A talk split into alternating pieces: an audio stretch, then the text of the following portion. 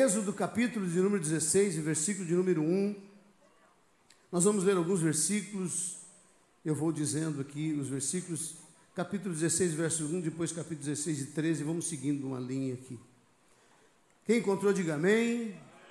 Diz a Bíblia: a comunidade de Israel partiu de Elim e chegou ao deserto de Sim, entre Elim e o Monte Sinai.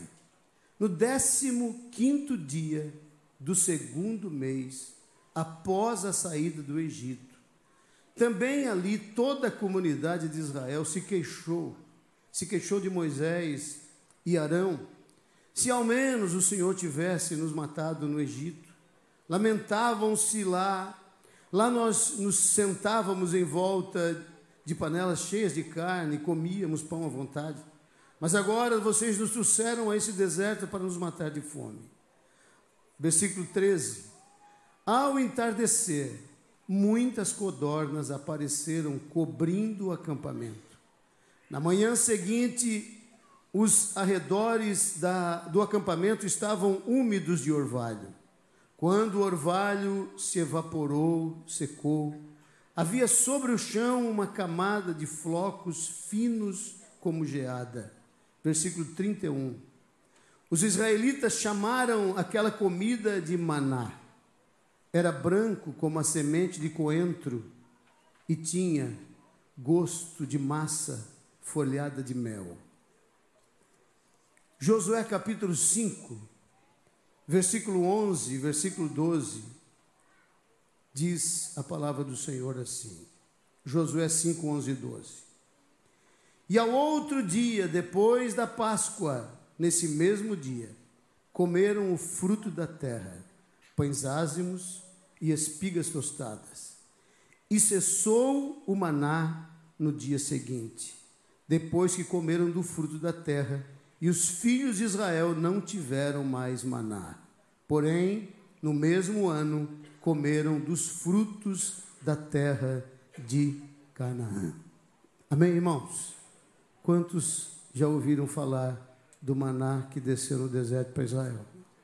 Amém? Nós queremos essa noite falar do maná que desceu do céu para Israel e do maná que desceu do céu para nós. O Espírito Santo tem uma palavra para nós aqui nessa noite. Eu quero que você venha comigo com seu coração aberto, pois Deus vai falar com você aqui hoje já tem falado desde o início, falado do batismo, falado dos testemunhos. Esse ambiente está realmente um ambiente cheio da glória de Deus. Aleluia. Pode sentar, irmãos, adorando ao Senhor nessa noite. Bendito seja o nome de Jesus. Se tiver um decladista que puder me acompanhar ali, não sei se tem, se tiver, eu agradeceria muito. Meus irmãos, estamos diante de uma demonstração tão tremenda de paternidade o Senhor Deus pega a sua família e ele leva ela para o deserto e ele cuida dela no deserto. Se a gente parar para analisar, nós vamos ver que a Bíblia diz que no 15 dia do segundo mês, isso não quer dizer que se foi no 15 dia do segundo mês, havia se passado um mês mais 15 dias, que eles haviam entrado no deserto, isso faz exatamente 45 dias. Havia 45 dias que eles estavam caminhando no deserto rumo à terra prometida. Então quer dizer que faltava ainda 40 anos ou 39 anos, 350 dias. Faltava para eles terminarem o percurso e já havia acabado, já havia acabado a manutenção, já havia acabado a comida. 45 dias no deserto e eles já não tinham mais o que comer. Um olhava para o outro e o desespero bateu. Eles não sabiam quando eles iriam chegar na terra. E a comida já havia acabado, já havia se esgotado os recursos. Irmãos, é interessante nós observarmos que este povo, 3 milhões de pessoas mais ou menos, entraram naquele deserto. O Senhor Deus os conduziu pelo mar, provando que era Deus que estava com eles. O Senhor Deus os acompanhou naquele mar. Inclusive, a Bíblia chama a passagem pelo mar de batismo. Chama isso de batismo como que a passagem de um estado, de um estágio para outro estágio. O deserto começa depois deste batismo no mar. depois que eles passam pelo mar, o, bati, o, o deserto inicia. Se a gente for a, a, analisar a vida de Jesus, foi depois do batismo de Jesus que o deserto dele começou. Os enfrentamentos, Satanás o encontra no deserto depois do seu batismo. A nação de Israel, ela não tinha como enfrentar esse deserto sem o auxílio do céu. Não tinha como eles atravessarem o deserto, chegar ao outro lado dentro do propósito de Deus, do projeto de Deus, sem que houvesse algo de extraordinário, um milagre. Nenhum de, de nós que estamos aqui hoje conseguiremos atravessar esse deserto somente com as nossas forças, somente com os nossos recursos, somente com a nossa capacidade. Se o céu não estiver te socorrendo nesse deserto, ninguém chega vivo lá do outro lado. Eu quero dizer a você, meus queridos irmãos, que o texto sagrado, ele diz que em Números 11, versículo 4, que um vulgo de gente que estava no meio deles veio a ter grande desejo, pelo que os filhos de Israel tornaram a chorar e disseram: Quem nos dará carne a comer? Havia, no meio de toda aquela situação, a nação de Israel que havia sido levada cativa para para o Egito, não inicialmente, porque foram apenas 70 pessoas que foram para lá, convidadas para participar, para ir para aquela terra, para morar em um local especial, que era a região de Gozen, onde é, o, era mais verde, onde havia mais recursos, onde havia mais condições para sustentar todo o gado, todas as ovelhas que Israel levou para lá com aquelas 70 pessoas da família de Jacó. Mas aquela família cresceu porque Deus tinha um projeto de transformar aquela família em uma grande nação. Essa, essa promessa foi feita a Abraão. O Senhor disse a Abraão, homem que não poderia gerar filhos, ele disse: Eu farei de ti uma grande nação. Deus escolhe o Egito, e dentro dos limites do Egito, Deus começa essa nação com aquela família com 70 membros, e de repente 3 milhões de pessoas estavam lá, mas foram se não foram os 400 anos, talvez 300 e poucos anos de uma mente escrava, de uma mente voltada para a servidão total.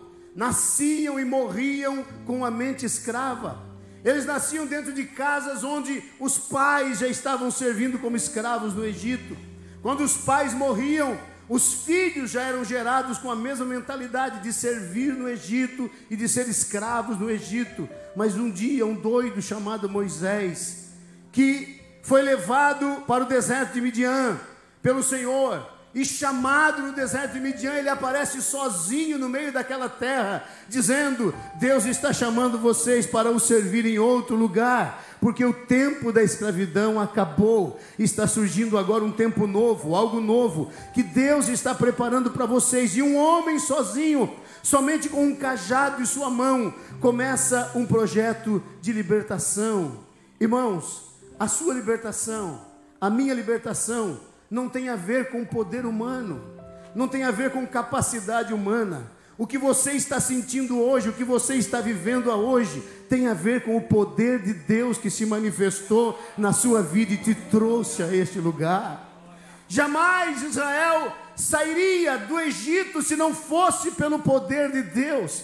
Jamais eles deixariam de ser escravos se não fosse pelo poder de Deus. Somente o poder de Deus poderia transformar uma nação escrava em uma nação livre. E eu quero dizer a você que está aqui hoje: não existe vontade de pai, vontade de mãe, vontade de amigos, não existe vontade de esposo, vontade de esposa que possa fazer um homem sair do cativeiro, uma mulher sair do cativeiro, um jovem sair do cativeiro, se o poder de Deus não se manifestar sobre a vida dele. O desejo estava no coração de alguém, mas o poder veio do céu para que você estivesse aqui hoje, descendo as águas do batismo e começar a viver um tempo de liberdade na presença deste Deus. Quantos celebram a liberdade que estão aqui hoje neste lugar, amém?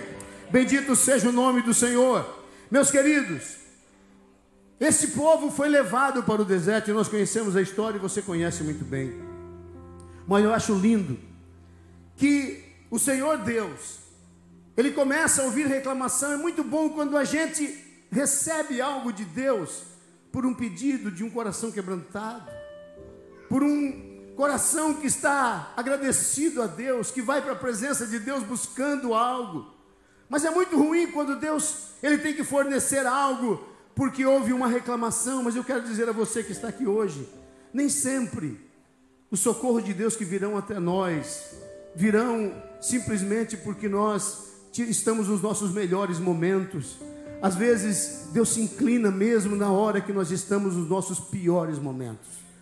Às vezes que a nossa cabeça não está funcionando bem.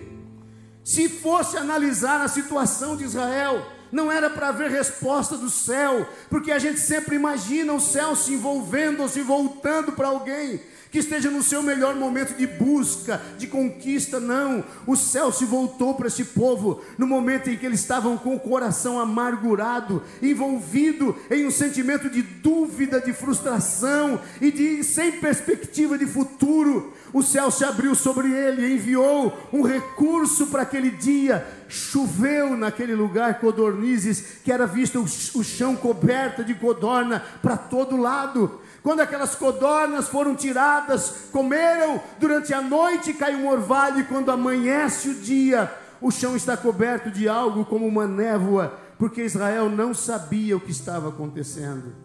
Eu quero dizer a você que o Senhor nosso Deus, Ele tem surpresas para o nosso deserto, experiências que você não teve ainda você vai viver coisas que você não viveu ainda. Se existe um Deus que tem tremendamente poder de surpreender, é esse Deus que você levantou a mão para ele e disse: Eu quero te servir, Senhor. Eu quero caminhar contigo. Eu quero andar contigo. Aleluia. Meus queridos, todo o deserto era um lugar de surpresas. Pessoas foram para aquele deserto para atravessar, mas outras pessoas entraram naquele deserto porque eles faziam parte de uma geração que havia duvidado do socorro de Deus, duvidado do propósito de Deus. Eu quero dizer a você, Deus escolheu a sua família, escolheu a sua casa para se tornar muito melhor do que ela era. Para você experimentar muito mais do que você experimentou. O que Deus tem para você não pode ser analisado de acordo com os recursos do deserto. Se você analisar os recursos do deserto e pensar como eu vou ser feliz, e a dúvida era: quem poderá preparar uma mesa no deserto? O céu ouviu isso. Deus ouviu isso, alguém dizendo: quem é que poderia preparar uma mesa no deserto sem recurso? Mas eu tenho uma notícia para dar a você: Deus não precisa de recurso. A Bíblia diz que Ele fez tudo pelo poder da Sua palavra. Ele disse: haja e veio a existir. Ele disse: aconteça e veio a acontecer. Esse Deus jamais vai mudar, meus irmãos. E eu quero dizer a você: Deus não precisa dos recursos do deserto para fazer a sua família viver o melhor dele na face desta terra. Ele tem o poder de fazer gerar aquilo que você nunca experimentou e nunca pensou que iria experimentar. Eu paro às vezes para pensar e olho para trás. Olho às vezes para minha família, de onde eu vim, de onde Deus me tirou. Em alguns momentos em que o meu avô olhava lá para mim e dizia: Tadinho desse menino. O que vai ser dele? Meu pai foi embora quando eu tinha poucos meses de vida. Voltou algum tempo depois. Nasci com 1% de vida. Mas eu quero dizer a você que Deus me viu lá no ventre da minha mãe. E Ele disse: Se você inclinar seu coração para mim, eu vou fazer você experimentar que eu sou um Deus que cuido daqueles que eu chamo. Eu cuido daqueles que eu estou chamando. Israel estava, irmãos, em Êxodo capítulo 16, versículo 14 e 15, quando se evaporou o orvalho e caíram, que caíram na superfície do deserto, estava uma coisa fina semelhante a escamas finas como geadas sobre a terra. Vendo os filhos de Israel, disseram uns aos outros: O que é isto? Pois não sabiam o que era. Disse-lhes Moisés: Isto é o pão que o Senhor vos dará para vosso alimento. Irmãos, parece uma coisa simples o que estava acontecendo aqui, Mas este maná estava sendo programado para 40 anos da história de uma nação. A sua vida não é uma vida programada de última hora. O Deus que você serve, que eu sirvo, não é um Deus que programou o que está acontecendo a semana passada. A vida que você vai viver daqui para frente é uma vida programada no céu. E eu quero dizer: se você viver esse propósito, você vai experimentar o dia a dia que Deus projetou para você, com surpresas para você, mas não com surpresas para Deus. Para Deus não há surpresas na nossa caminhada, na nossa jornada, naquilo que nós vamos viver daqui para frente. Deus já cuidou dos detalhes. Queridos, é interessante que 40 anos pode mudar às vezes o nosso paladar, mas o sabor não vai mudar. A primeira experiência do maná foi esta, e eu gosto da expressão desta versão, que diz: E chamou a casa de Israel o seu nome Maná. Quem chamou Maná? A casa de Israel. Eles chamaram. E eles disseram: a seguinte forma eles analisaram depois de experimentar o seu sabor: semelhante à semente de coentro branco, e o seu sabor é como bolos de mel. Era um pão fabricado no céu, e o sabor dele era o sabor de mel. Que sabor tem o que você experimentou em Deus? Que sabor tem o alimento que tocou a sua vida?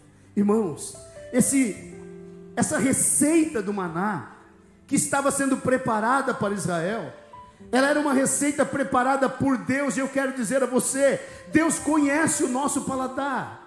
Deus nos fabricou, nos construiu desde a sua essência. Ele nos trouxe a vida, nos fez existir. E ele faz algo para a nação de Israel que simplesmente era para 40 anos, para não enjoar para cada manhã, aquele sabor dar a mesma alegria, o mesmo contentamento, para sentir aquele mesmo gosto, para cada vez que comesse, pudesse sentir por dentro uma coisa gostosa, dizendo isso foi Deus que fez, foi a mão do Senhor que produziu, era para sentir todos os dias a mesma coisa. Eu quero dizer a você que veio nessa reunião, que está aqui hoje, o maná não é para perder o sabor, não importa se você tem um ano de fé, 20 anos de fé, 30 anos de fé ou 40 anos de fé, o sabor é o mesmo e cada vez que você come, ele precisa produzir a mesma alegria do primeiro dia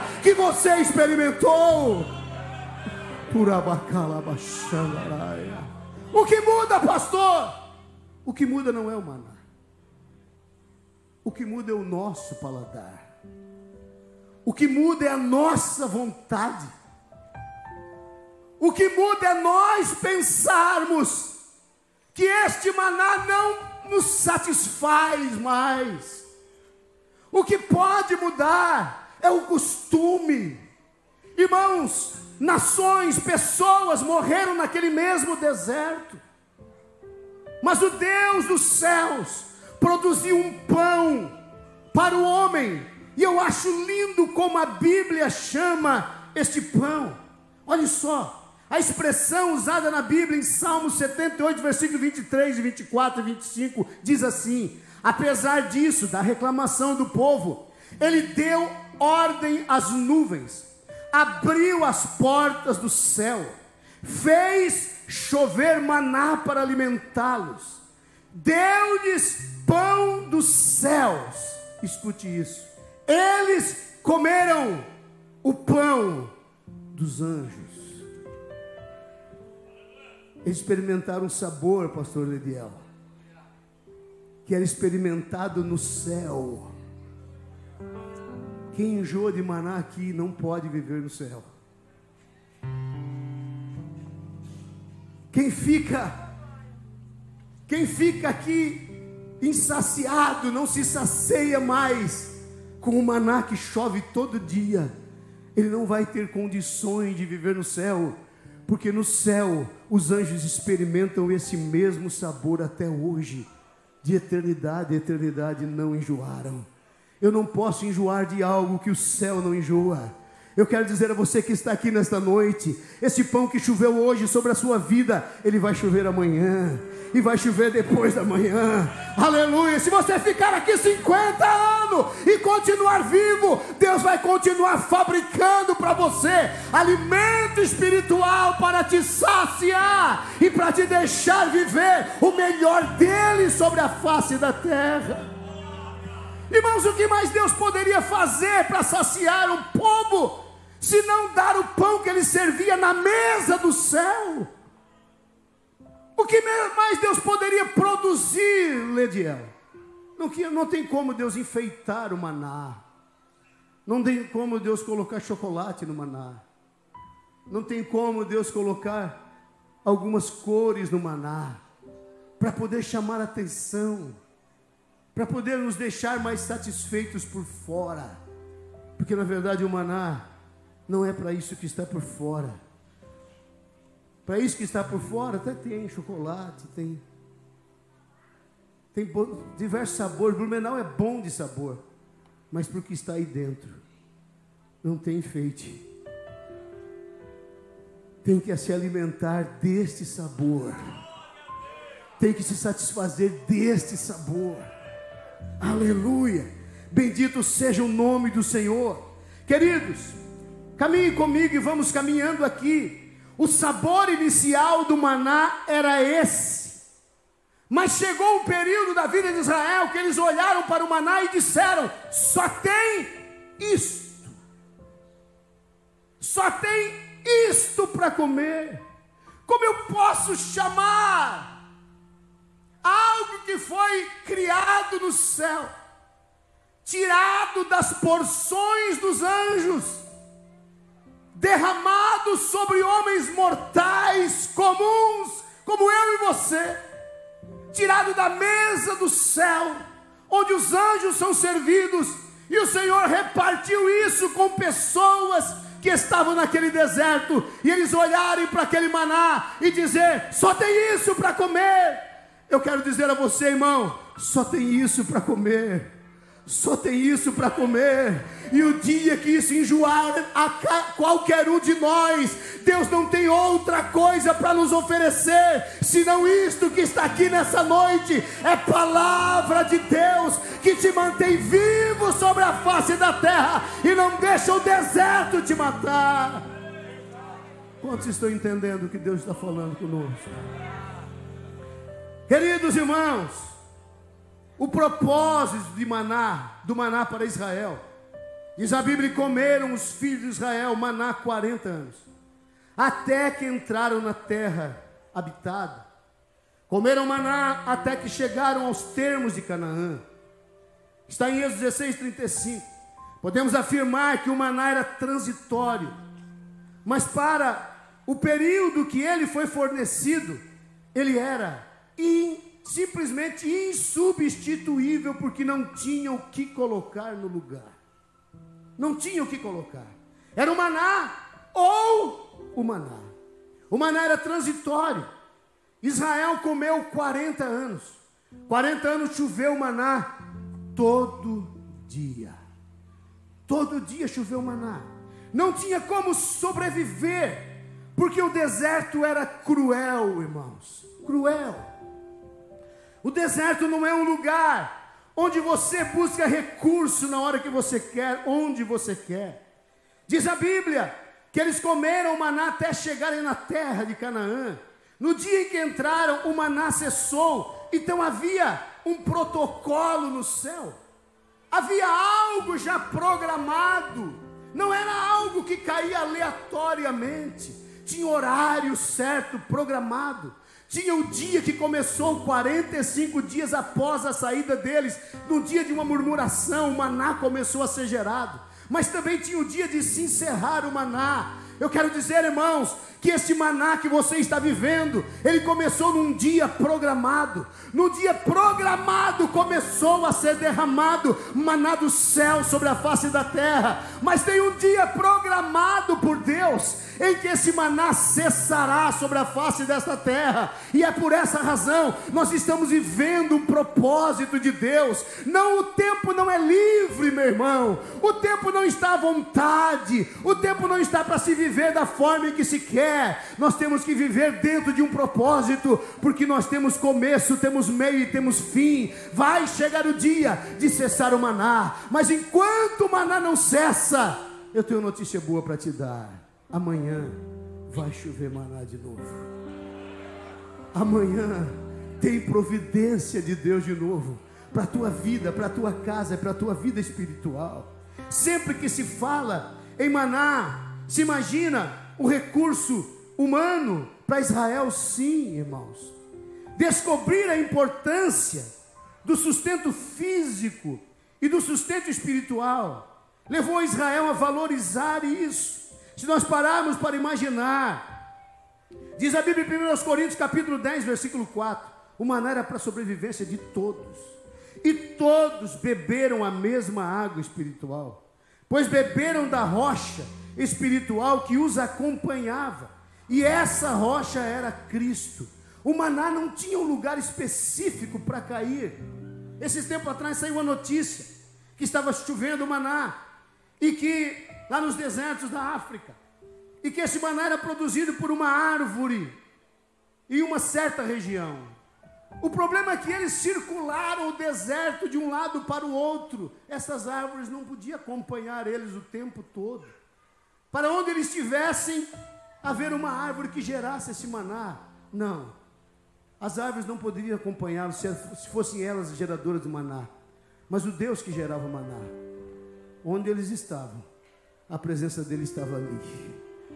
Onde eles acampavam, a presença de Deus acampava ali. Onde a tenda era armada, a nuvem de Deus descia e pairava sobre eles, dizendo: amanhã de manhã vai ter maná. Podem ficar tranquilos, porque amanhã vai ter maná.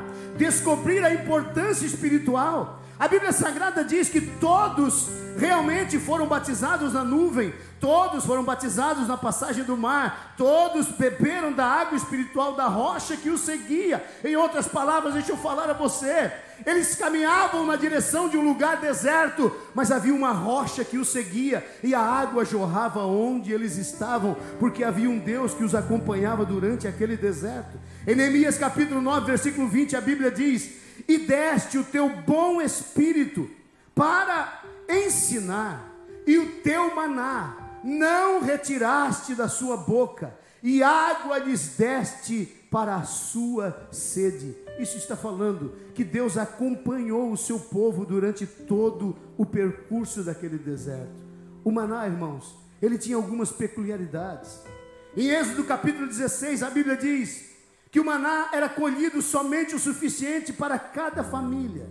Diz o texto do versículo 18: Contudo, quando mediram, cada um tinha o suficiente, não sobrou alimento para os que colheram mais, nem faltou para os que colheram menos. Queridos, eles colhiam o maná, e esse maná, de acordo com a medida de Deus, era suficiente para cada casa. Ninguém colhia de mais e ninguém colhia de menos. Meus irmãos, parece que Deus poderia ser um pouco mais criativo. Por que não pegar o maná? Um saco de 60 quilos. Cai tudo num dia. Junta lá, coloca num saco, só vai colher de novo lá no final de semana. Não, mas a Bíblia diz que ele caía todo dia na mesma proporção. No primeiro dia que caiu, Moisés disse: Não colham para mais de um dia, só para um dia.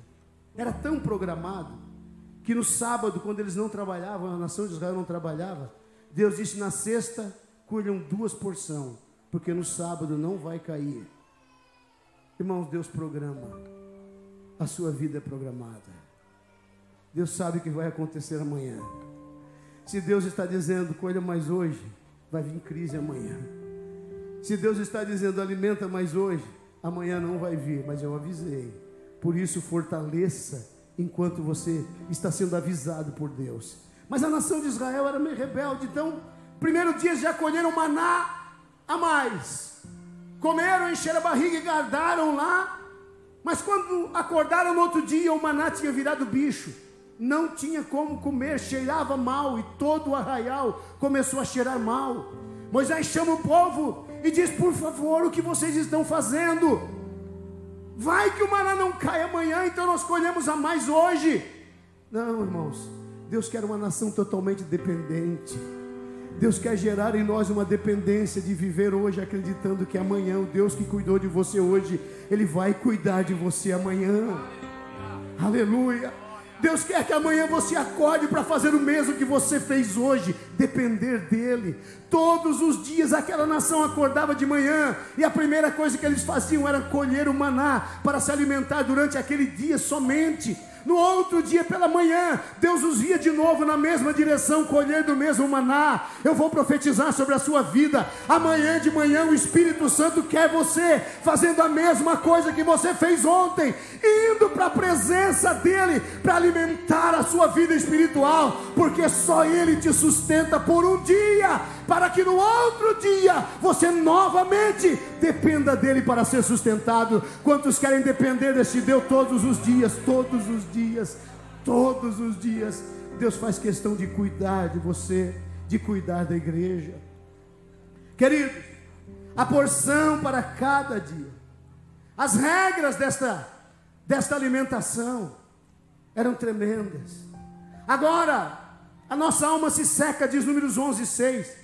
Nenhum, nenhuma coisa há para comer, senão este maná diante dos nossos olhos. Irmãos, o maná, ele não vai mudar, ele vai continuar sendo o mesmo maná. Deus não vai mudar a receita no céu, porque eu estou, às vezes, não gostando do sabor do maná. O sabor vai continuar o mesmo. E eu vi aqui nesta noite eu vi aqui nesta, ao entardecer desta, dessa reunião, as lágrimas de pessoas vendo seus filhos batizarem, a esposa batizando, o esposo batizando, pessoas que ganhou para Jesus lágrimas correndo no olho. Eu vi aqui nesta noite o sabor de um maná que continua realmente impulsionando você, que continua emocionando. Daqui eu estava olhando ali ao lado, alguém que se alegrava enquanto cada um descia nas águas. Eu via línguas estranhas ali em cima. Eu vi alguém glorificando a Deus por uma nova pessoa que está sendo batizada nas águas. Sabe por que razão? O maná da geração de 40 anos atrás continua com o mesmo sabor na nossa geração, o mesmo sabor que tinha lá está tendo hoje. Alguém até diz o que será amanhã da igreja? Será a mesma igreja, porque o maná não muda, o sabor continua o mesmo, a graça, a unção e o poder continuam o mesmo sobre a nossa vida. Bendito seja o nome do Senhor, queridos. As regras deste maná, o maná não vai mudar o prazo de validade, porque eu estou querendo colher um dia depois. Êxodo 16 e 20. Alguns deles, porém, não deram ouvidos e guardaram um pouco de alimento até a manhã seguinte. Mas não deu certo, não funcionou. Não fica com o maná velho, o único lugar da terra em que o maná foi guardado e não apodreceu, foi dentro da arca da aliança.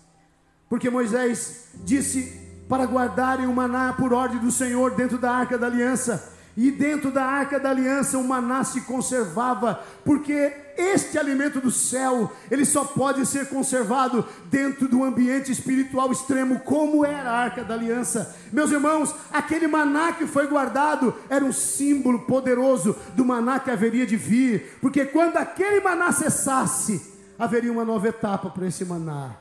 E nós estamos vivendo essa etapa essa nova etapa, esse novo tempo. O maná não era opcional, era o único alimento no deserto.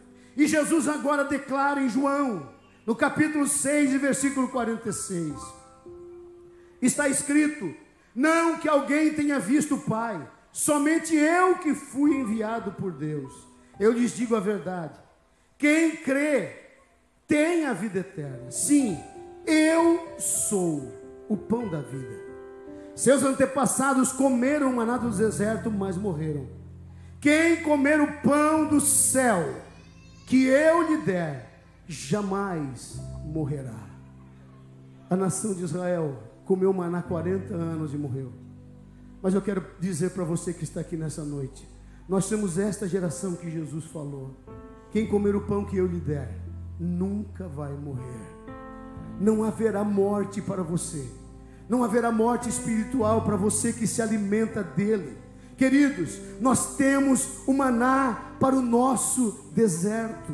Nós temos o maná que vai nos sustentar hoje, amanhã, daqui cinco anos, daqui dez anos, nós teremos um maná que nos sustenta. Nós não somos uma nação que será morta no deserto como foi a nação de Israel. A maior parte deles tombou no deserto, mas eu quero dizer você em nome de Jesus, a maior parte de nós, quando romper-se o tempo do maná nessa terra, nós vamos comer do maná escondido que está na presença de Deus, na mesa do Cordeiro, onde ele próprio servirá. Onde é que Jesus declara isso? Ele declara simplesmente João capítulo 6, versículo 51: Eu sou o pão vivo que desceu do céu. Quem comer deste pão viverá para sempre. E ele declara no versículo 49: Seus antepassados comeram maná no deserto e morreram, mas quem comer a minha carne e beber o meu sangue terá a vida eterna, e eu o ressuscitarei no último dia. Você está prestes a participar da ceia do Senhor aqui. Eu já vou encerrar. Você vai participar da ceia, e essa ceia que você vai participar foi o convite de Jesus aos seus discípulos, dizendo: Eis aqui o meu corpo, eis aqui o meu sangue. Quem come minha carne, quem bebe o meu sangue, nunca vai morrer. Tem a vida que o Pai me deu, eu transmito esta vida a você. Você que está aqui nessa noite, você tem a experiência de comer um maná que os anjos do céu comem. A comida que era comida no céu, ela foi trazida até nós, o alimento espiritual, porque todo o céu é alimentado pelo próprio Deus, pois Ele os alimentará, Ele os regerá, Ele, Ele os alumiará. Nós podemos alimentar-nos hoje do alimento que será servido no céu.